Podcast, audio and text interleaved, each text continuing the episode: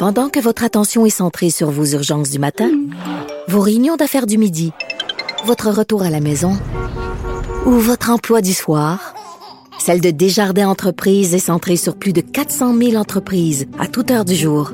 Grâce à notre connaissance des secteurs d'activité et à notre accompagnement spécialisé, nous aidons les entrepreneurs à relever chaque défi pour qu'ils puissent rester centrés sur ce qui compte, le développement de leur entreprise.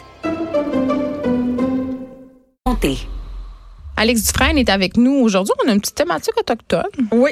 J'ai peur. À chaque fois, j'ai peur. Ah, mais en fait, J'ai peur qu'on n'ait pas le droit. je m'en venais tantôt euh, sur mon vélo en me disant, c'est tellement le fun parce qu'on va parler de choses extrêmement euh, réjouissantes à propos des communautés autochtones. Yeah. C'est cette fin de semaine, il s'est passé un grand moment pour les communautés autochtones, mais aussi pour la communauté, la communauté des arts et pour tout le monde en général, parce que cette affaire-là, ça là? va rayonner. Et moi, j'étais là et je peux te dire que j'ai vécu des moments excessivement émouvants. Il s'est passé quelque chose d'important au Centre national des arts à Ottawa.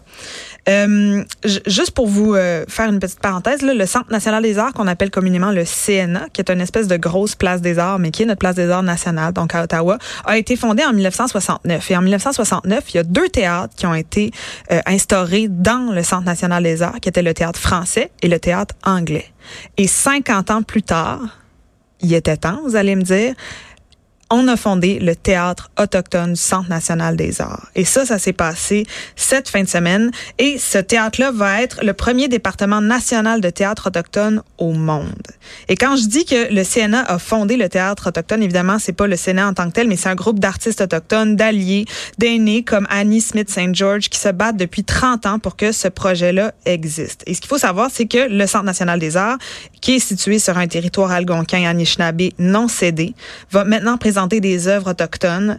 Qui, ça va de la musique au théâtre en passant par des expériences de réalité virtuelle et gastronomique. Et puis là, je veux juste qu'on, tout de suite qu'on mette les choses au clair. Là. Quand on parle d'art autochtone, Ouais. c'est pas on tape dans des tambourins nécessairement. Parce que c'est ça. Parce que tout le monde est comme, bon, ben dis donc, on va faire brûler de la sauge, puis tout. Exact. Ça peut être ça, mais c'est pas ça. C'est pas juste ça parce que, tu sais, ces gens-là, ils sont au 21e siècle, eux autres aussi. Absolument.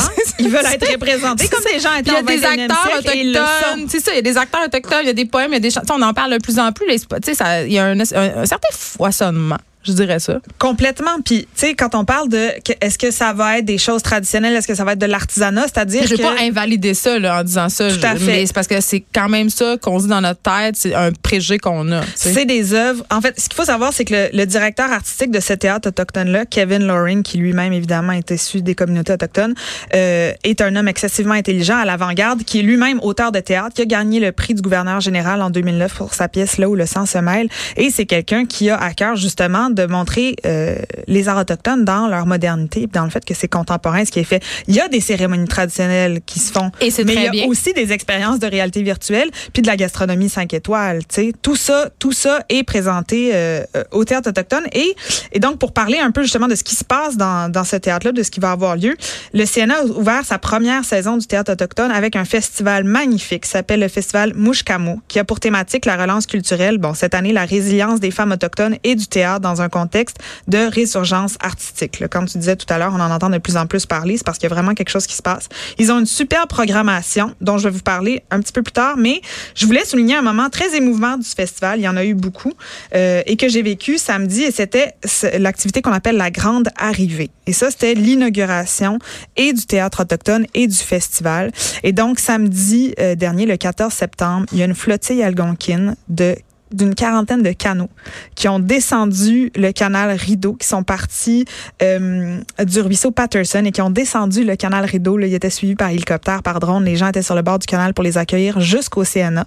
Et dans les canaux, il y avait les membres de la des communautés algonquines, mais aussi des chefs de différentes nations qui ont débarqué devant le CNA parce que le CNA donne sur le canal Rideau et qui ont fait une cérémonie euh, de reconnaissance du territoire.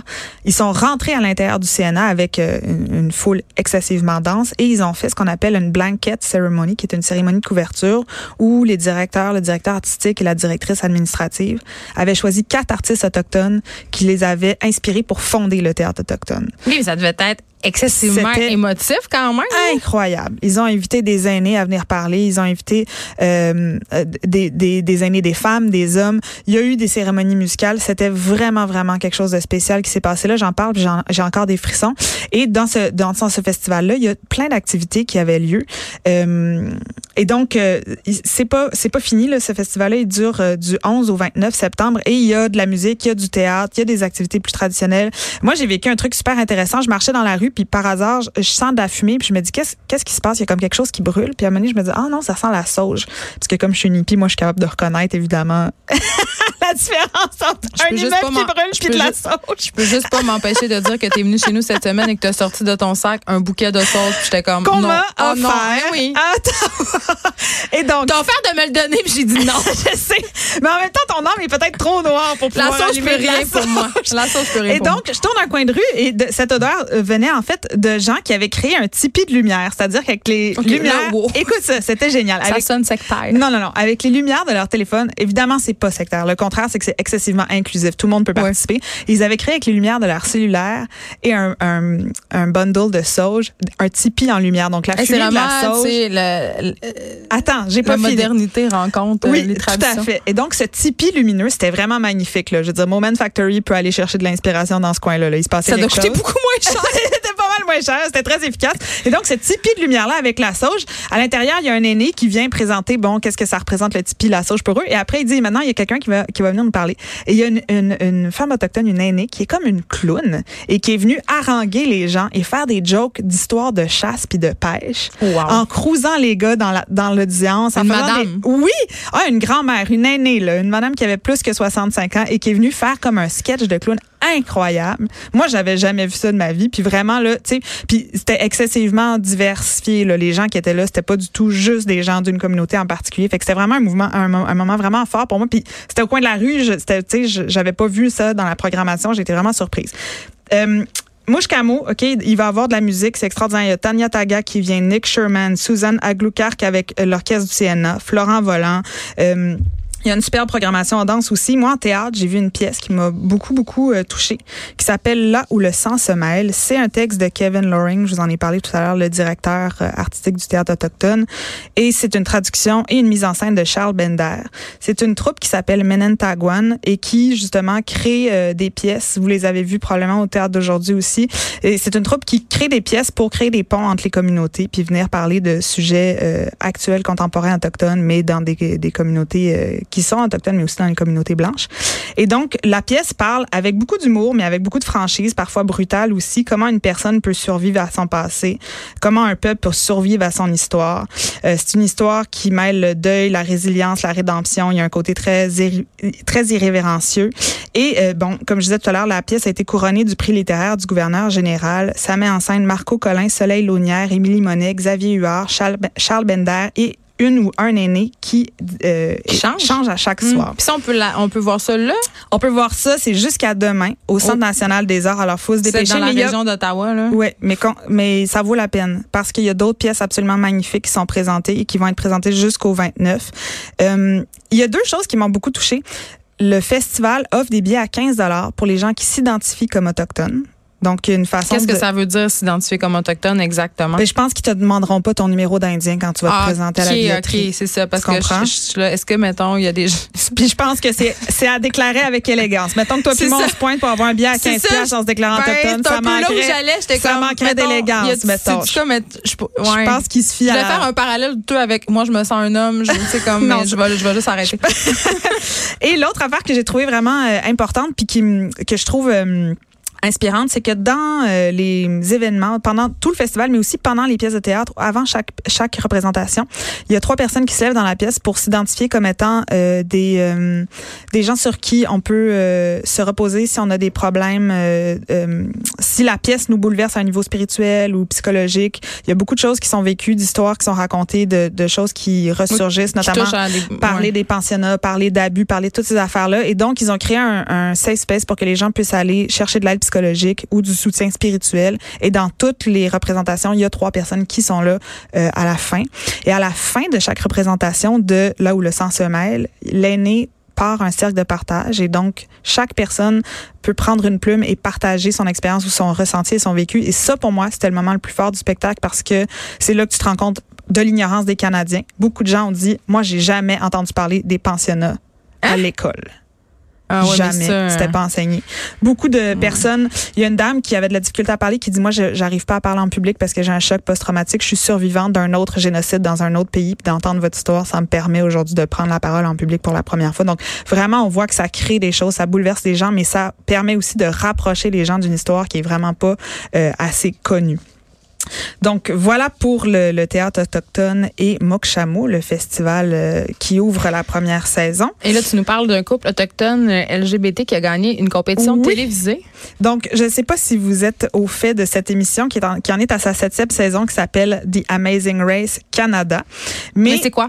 The Amazing Race Ouais, moi, Canada. j'avoue que je connais pas ça. C'est comme, j'essaye de l'expliquer, puis c'est comme un, c'est un show de télé-réalité où les gens, c'est un espèce de Fort Boyard, on va se le dire.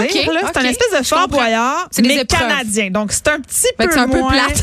Ben c'est pas que c'est plate, mais c'est peut-être un petit peu plus. euh, Est-ce qu'il y a un père seule non, c'est ça. Tu sais, l'animateur est, C'est est cute et gentil, puis c'est un ancien olympien. Là. Mais donc, c'est des, c'est des défis, c'est des jeux, c'est des défis physiques. Euh, il faut que tu mettes ta tête, puis ils, ils te mettent des coquerelles dessus. Il faut que tu te lances en OK, fait qu'il y a le même côté un peu, euh, un peu affronter fou, là. ses Oui, peurs, affronter ses peurs, c'est des défis, puis c'est des, équipes qui, s'affrontent, puis l'équipe qui gagne gagne 250 000 dollars, un voyage Canadien. autour du monde, Faut bien le préciser.